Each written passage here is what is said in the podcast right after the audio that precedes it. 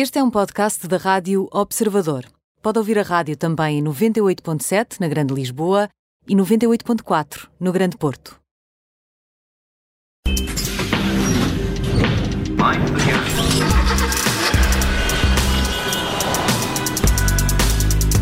Começamos a Operação Stop Especial Prémios Auto Observador. Connosco está o Alfredo Lavrador, que é o editor da secção automóvel do Observador. Olá, Alfredo. Bem-vindo novamente. Olá, Ana Filipa.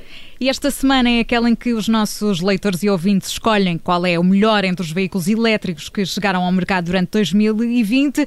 Quantos modelos é que estão aqui em, em votação, em causa, Alfredo?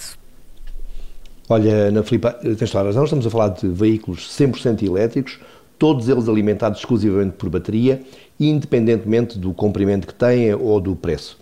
Uh, há 10 modelos diferentes uh, para quem nos lê e ouve escolher o melhor. Portanto, 10 modelos diferentes, isto quer dizer que não é de facto uma tarefa fácil. Quem votar vai ter de escolher eh, um entre modelos muito distintos ou não?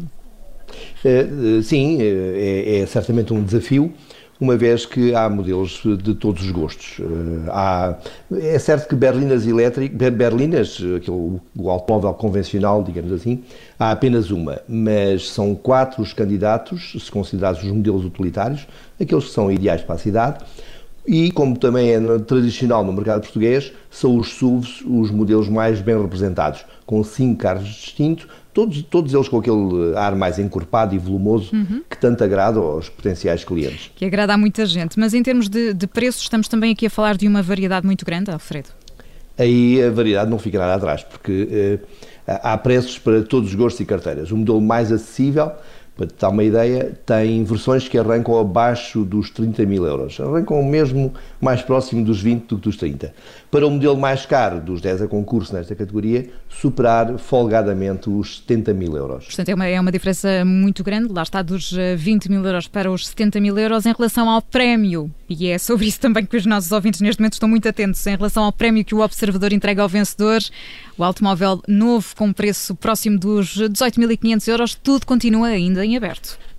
Como sempre acontece, eh, durante a semana em que a categoria está em votação, eh, todos os nossos ouvintes têm apenas que votar e escolher o seu veículo preferido.